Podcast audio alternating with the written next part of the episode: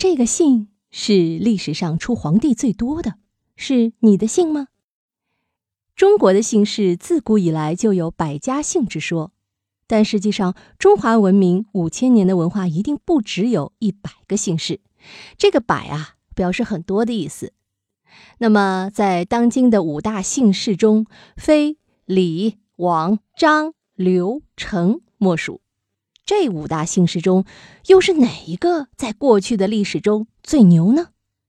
猜猜，李、王、张、刘、陈五大姓，哪一个姓当皇帝的最多？哎，给你三秒钟。答案就是刘，你猜对了吗？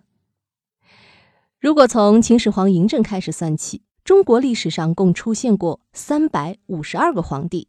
这些皇帝中，处在大一统时代的有一百四十六位，处在多国时期的有二百零六位。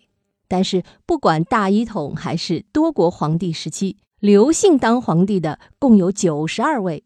这些朝代分别是西汉、东汉、蜀汉、前赵、南朝宋、后汉、南汉、北汉等王朝，加起来统治中国的时间长达六百五十多年呢。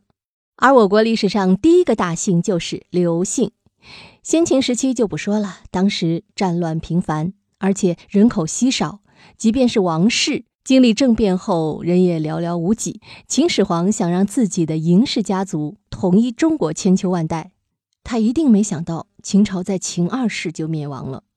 而秦朝灭亡后，很多人为了避免杀害，改了姓氏。刘邦继位后，鉴于秦朝是孤立无援的下场，实现了郡国并行之后，他大肆封赏姓刘的子弟，让他们去各地当藩王，替他管各地的官员。于是，姓刘的子孙就越来越多。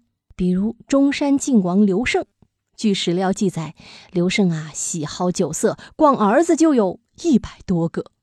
以此类推，汉朝时刘氏后裔成为了多么庞大的一支队伍。所以在后来的朝代中，能和汉朝扯上关系的，除了汉朝本身是中原的正统王朝外，还与建立者是刘氏后裔有关。以后再见到姓刘的人，这个典故可以用来考考他哦。好，密室里的故事，探寻时光深处的传奇，下期咱继续揭秘。